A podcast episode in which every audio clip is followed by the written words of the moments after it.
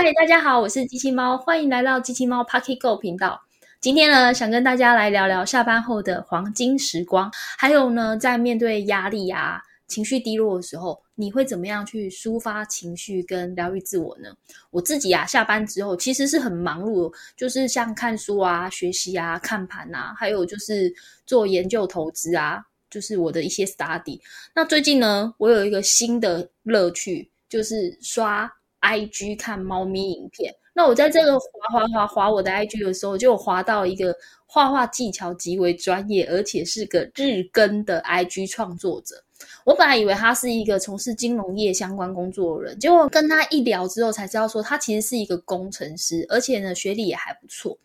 我觉得他简直就是一个被升学耽误的插画家。他是可以用一些像很幽默的谐音梗的方式啊，来去把一些很专业的金融的术语啊，去讲述出来，让人家可以很轻松的了解，即使不了解也可以笑一笑，很开心这样子。所以呢，他就是个天天会有新贴文的一个 IG 创作者，我真的觉得他超厉害。那我们来欢迎这位。被升学耽误的插画家黑猿，Hello，嗨，机器猫，大家好，我是黑猿。可以请你先介绍一下你自己吗？嗯，好啊，好啊，就是刚刚机器猫我稍微提到我的一些资讯哦，那我这边可能有一些要澄清一下，就是我本身是国立大学的硕博士毕业没有错，但不是什么学霸或者是很会读书什么之类，就是一般般的在台湾传统的升学教育里面走过来的人这样。那我之前的一些工作经验的部分呢，大概已经工作在六七年的时间了，那做过其实蛮多的工作。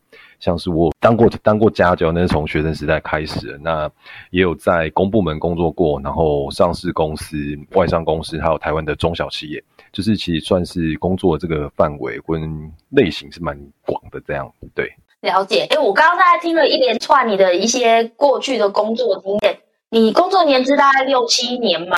是，就已经当过 RA，就是研究助理啊，公部门、上市公司还有外商公司等等的，感觉上每一个工作的时间是比较紧凑一点。对，其实讲白一点就是比较没有那么长了。那我觉得其实这也可以分享给一些如果说机器猫的这个听众群是比较年轻一点，然后在这个职场上面会比较有一些想，会比较有一点那叫不安全感的。我觉得其实也不用想太多，因为我自己也是这样，就是慢慢摸索过来的，渐渐知道说。诶，什么东西可能是自己比较喜欢的，那可能比较适合的是怎么样？对啊，对啊，我觉得其实，在毕业之后，就是踏出学校，然后进入职场的，我觉得一开始的五年，就是蛮建议大家就是多多去摸索，全方位的去熟悉，都去理解。对啊，我觉得就是多尝试。嗯，黑勇，我大概看了一下你的资历啊，像你国中的时候是念美术班。而且你也学过钢琴，对，其实我觉得这个应该也蛮像多数可能跟我年纪差不多，或者是比我年纪小一点的的这些朋友的一些成长的状况，就是小时候大家的家长多少都有一点望子成龙、望女成凤，然后就会可能把你送去各种才艺班去学习啊，不管是学画画、学音乐、钢琴、小提琴，还是任何我们可能也没听过的乐器，然后可能也有学过跳舞，但是。好像很多人就是会在开始有升学压力的阶段的时候，就开始会把这些东西给渐渐都放掉了。那我自己其实就是这样子，大概在国高中的时候，就渐渐的，呃，就是都是以在学校这些学科课业的的的这为主啦，就慢慢的就把这些以前学过的东西，就是可以说几乎都是完全放掉这样子。就是先对自己的兴趣按下了暂停键。对，就会觉得，哎，好像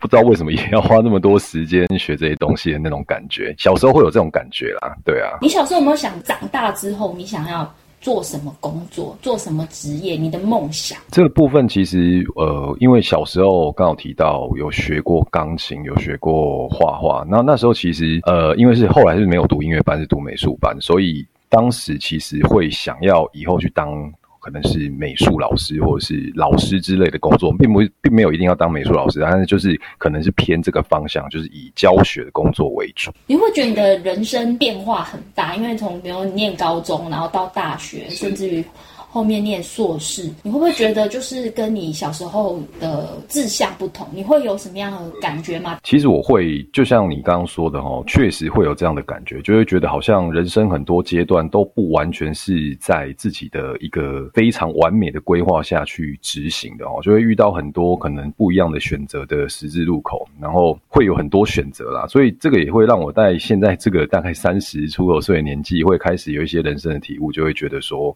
其实人生有时候确实是要规划，但往往并不是所有的规划都会按照我们的原本既定的这个想法去按部就班去走。那我觉得这个其实也是人生蛮有趣的一个东西，就是你永远没办法做一个非常完整的预测。嗯，对，确实是这样。不过我觉得有一件事情是蛮有趣的，像你有没有念过贾博士的那个自传？他其实大学没有毕业，那他曾经有在呃念书的时候去学了中国字。就是书法。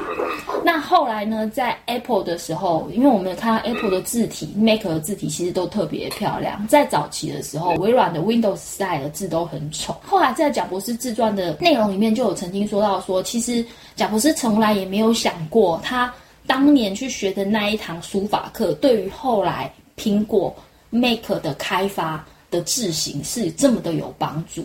我觉得就像你说的，人生其实有时候你永远不知道会是发生什么事，反正就是专注的把自己的当下做好就好。那你有听过所谓的“安静离职”这句话吗？对你而言，你觉得安静离职跟专注本业这两件事情会不会很冲突？你的看法是什么？嗯，我觉得这个确实会对我自己现在本身的角色来说会有一些影响啦。那但是我觉得某个程度来说，这有些时候是整个我我不太确定这样说法是不是对的，就是一个整个社会结构性的问题，就是大家普遍都不知道自己为什么会在这个地方，然后找不到自己的一个目标，那最后就是选择用一些比较消极的方式来处理现阶段应该面对的事情。对，那以我自己的状况来说的话，其实我本身。在现在的阶段，对工作其实都算是蛮有热忱的，所以即使有时候工作时数比较长，工作时间也比较久，都还算是保有一定的热情在做这件事情，而不会说诶很累啊，然后就呃很不想要工作的那种感觉。不敢说没有啦，但是相对来说不会算是很长有高频率会出现的一个状况。对，了解。好哦，像如果。人嘛，总是会有情绪高潮跟低落的时候。那你会怎么样去消化跟排解自己？你是用画画方式吗？其实确实啊，我在后来，也就是说，可能这半年开始又开始重拾自己以前小时候学过这些东西哦，包括画画。其实我现在也会弹琴。那这些东西其实对我来说，确实是有达到一些可以让我就暂时可能忘记工作上面比较有压力的事情。所以说，我觉得其实现在又反过来看，说以前小时候虽然断掉一段时间没有再去接触这些东西，但这些东西其实。一直都还是在那边，只是我有没有选择再去把它们捡回来，再继续去从事这样的一个活动，这样子哦。但其实如果说要说怎么样去排解自己的这个工作压力，或者是人生的这个比较低潮的时候，要怎么去排解？其实我这边也推荐一个非常好的做法，我真的觉得屡试不爽，就是一定要睡饱。我觉得好好睡觉真的非常重要。当你精神好的时候。你隔天起来那个状态，就是跟前一天的又完全不一样。尤其是如果说是当天的一些，不管是会议啊，还是说遇到什么特别困难的事情，有时候虽然当下没有办法解决，可是你睡觉隔天起来，不知道为什么，常常就突然好像有一个契机，就是可以帮你去把这个困难迎刃而解掉。对，真的就是一睡解千愁。对，所以真的良心建议大家不要硬撑哦，真的不行的话就好好睡个觉。我觉得睡饱真的很重要。像我自己也是觉得，只要我有睡饱，我觉得我的生产力、我的那种思绪各方面就非常的灵活，什么事都可以好好的马上迎刃而解的感觉。那我想问，你的人生观是什么？我的人生观嘛，其实我觉得可以顺着刚刚所说的，就是很多在人生的不同的十字路口，往往都会有超出我们所预测的一些选择出来哦。那这部分也可以，就是让我想到我自己小时候看过的一部电影哦。至今，如果电视台有在转播，我看到我都还是会停下来看，就是就是《阿甘正传》。我相信很多这个听听众朋友应该多少哦，也应该没看过，也有听过这部。这部电影哦，是汤姆汉克斯早非常早期的电影。那它里面有一句非常有名的一句名言，就是它的中文翻译是说，其实呃，就是我们的人生其实就像是一盒 a box of chocolates，就是像一盒巧克力。然后我们永远不知道说我们会拿到什么样口味的这个巧克力球哈。那其实就像是我刚刚所说，就是在我们很多在人生的不同的阶段，都会有不同的一些际遇跟选择。那这也是就是人生非常有趣的地方。对，所以说以我现在这个年纪，我也会真的很深刻去感受到，就是确实人生就是这样子。那黑原，我跟你请教，我觉得画画总是要花很多时间，你大概要花多少时间在贴文的绘制上面？其实，如果严格来说的话，我不一定是当天的当呃，应该说我不一定是隔天要输出的东西，今天就会把它画出来。我可能会是在假日的时候，就是一口气画很很多，就是可能画一定的量这样子。那如果严格来说，平均一次的图文产出的那个图。大概需要一个小时左右的时间才会把它画出来。那黑人，我想问哦，像你的 IG 啊，其实我发现你涨粉涨得超快的。其实我倒是没有带非常的仔细去观察这个东西啦，但对对，我也我也不知道到底怎么样算快，就是就是我算是有持续在在输出东西，然后跟大家分享。那其实。我如果要聊到就是关于这个经营一些自媒体的一些可能关注的成长速度啊，其实我自己现阶段来说的话，比较没有这么的去在意。对，但其实早期早期确实刚刚开始经营的时候，会觉得说，哎，怎么好像都没人在看，我自己在那边整天画这些东西，是很像不知道在干嘛的感觉。但后来后来就会渐渐比较没有这个感觉。当一有有一定的这个跟你互动的人之后，就比较不会一直去执着在那个成长的粉丝人数了。对啊，不然其实认真要比，有人真的是成长超快的。我觉得我自己算是还稳健啊，稳健慢慢的有在在成长这样子。好，那黑人，我想跟你问一下，你的“黑人”这两个字啊，是怎么样发想来的？呃，我的名字的部分就要回溯到以前，在大概哦，好像在五六年前哦，就有一次，我那时候的呃，就其实也是我现在女朋友啊，就是那时候她刚好有很多这个买不知道多久的这个黑面膜，然后都没有敷完，然后那时候刚好看她那个包装就已经快过期了，所以那时候想说。啊，不要浪费，就找我一起来敷。其实我之前是没有敷面膜的经验呐，就刚好那一次敷了面膜，然后刚好就是他拍的照，然后上传到 Instagram 上面。结果后来他的朋友就看到我敷了那个黑面膜之后，就觉得哎，我那个那个时候可能也有点圆哦，然后又敷了这个黑色黑面膜，他会觉得哇，要帮我取了个绰号叫黑圆，就这样来。所以其实还蛮无聊的，对啊。了解，哎，可是我觉得其实黑圆。这个角色超 Q 的，而且我觉得黑猿的人设啊，他跟你是不是其实是很接近的，跟你真实生活里的样子。如果说是外形的话，确实是有一点点呐，就是譬如说，其实他露出来东西也不多啦，但就是大概像他的头发啊、他的嘴唇啊、眼睛啊，又有一点呐。但是其实我脸没有到很圆啊，这是我可能要强调一下，我没有到很圆，对。对，那我觉得真的是还蛮可爱，就是黑猿这个角色超 Q 的，而且让我觉得你的贴文的画风其实是非常开朗，而且非常的乐观，就每天都可以想出很多不同的梗。各式各样，但我觉得你的贴文里面其实蛮多着重的部分，就是跟金融相关，还有投资理财。我想问说，因为你毕竟其实以前是学美术、艺术啊、音乐，然后后来变工程师嘛？请问理工科男，你们是如何去学金融？是有家学渊源吗？其实严格来说，我自己也不觉得说自己在投资理财这方面有非常高超的涉猎或者是技术啦。其实我觉得自己都是很单纯的在。操作。那如果说真的要回溯到我自己的对于投资的这个进入的时期，其实我我们家算是比较特别，因为我们家本身就有非常亲近的长辈是从事证券相关工作的，所以其实从小就会多少都有接触啊。譬如说小时候可能想看卡通，然后长辈就会想看这个证券相关的股市介绍的这个节目哦，所以我蛮多这个小时候回忆是这样子。但我们家其实也是比较特别，是在于说从小都是非常的把念书啊跟其他的东西分得非常的开，所以。其实早小时候也只是在这种耳濡目染环境下，就是有有一点点接触啦，但不会有这种非常直接的，譬如说可能呃，就是自己有自己的证券户啊，然后很很小时候就被拿去拿去投资，这方面倒是没有。对，因为我看你画的那些贴文里面啊，其实都算是很浅显易懂的一些。金融用语啊，像说什么净空令啊等等的，就是大家可能很难理解的金融用语，其实你都会把它用的很简单、很简单画出来。对我来说，就是会有这样的一个想法，主要是因为在 Instagram 上面的群众啊，其实普遍来说都是年纪比较轻一点的。那其实，在求学的时候，其实比较少会有人真的非常有心力或者是兴趣去接触这个投资理财相关的东西。所以，如果说是以要让这些比较年轻的族群的朋友可以了解这些金融术语的话，可能就会想要用一些比较诙谐，然后也简单的方式让他们理解。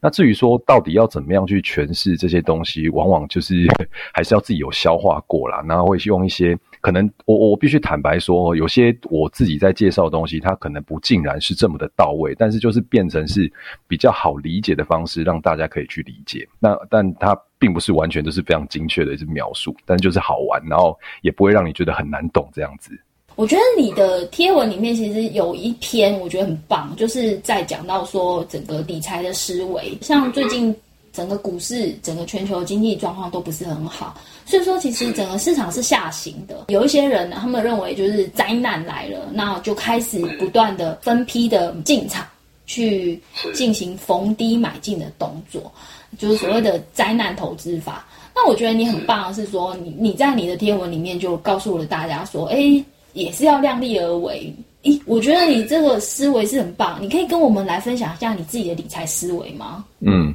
其实大方向来说的话，我自己都是属于比较被动型投资的人啊，就是我不会非常积极去挑选个股，或者是操作一些可能波段性比较不是这么长期的一个投资。那至于你刚刚说到的贴文的内容，其实我只是刚好因为我身边蛮多的朋友，他们其实都会在这一波比较熊市的阶段哦，选择就是去。投入，而且甚至很多人可能就是投入蛮多的自己本身身上的这个储蓄哦，或者是银弹哦，蛮多人这样子。那我觉得这个其实是个人的选择啦，但只是说，因为我们永远没有办法预测说这个这个熊市的阶段到底会多长，所以。量力而为，我觉得是很重要的一件事情哦。尤其是在我们的资产啊，或者是说薪水，不是说都没有在成长，就是说还是在现阶段维持在差不多水平的状态之下，我们更应该去审慎做这件事情，而不应该去改变说你原本可能呃每个月就是固定的呃一万块是生活费啊，一万块是房租啊，然后剩下的钱就是有什么其他已经分配好的工作，而把这些已经分配好的钱拿来大量的投资在现阶段的这个市场，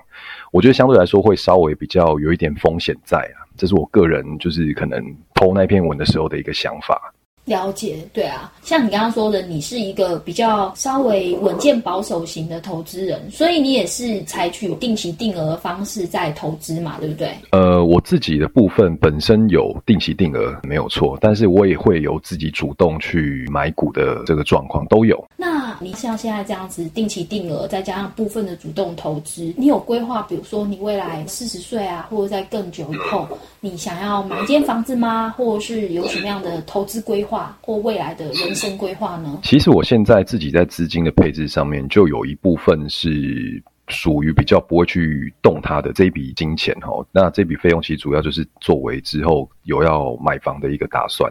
那同时，因为我是自己会认为说，不管在什么阶段都不要去抗拒去投入市场啊，所以我其实也不会因为说我要去买房啊，或者是有未来的其他的规划需要这笔钱而完全都不去做股市的投资哦，这是我自己的一个想法，所以还是会有定期定额去做投资。那包含现在市场可能比较低迷的状况。我也会在自己能力范围之内去做一些加码的动作，但就像我刚刚说的哈，我自己现在是有一部分的钱是准备规划来买房子的。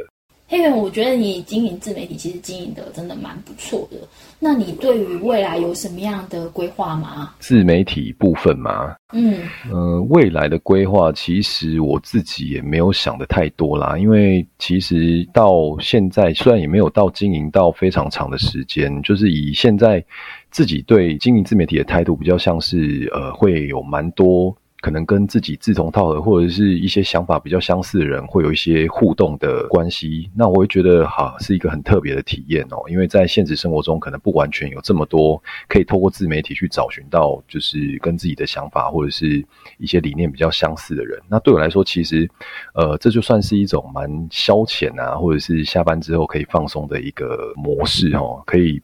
完全不去管上班的时候的一些事情，那同时在自己在创作的过程中，也对我来说是很舒压的一个一个过程啊，就是可以去把自己可能平常在开会啊，或者是骑车、坐车、开车的时候，有一些很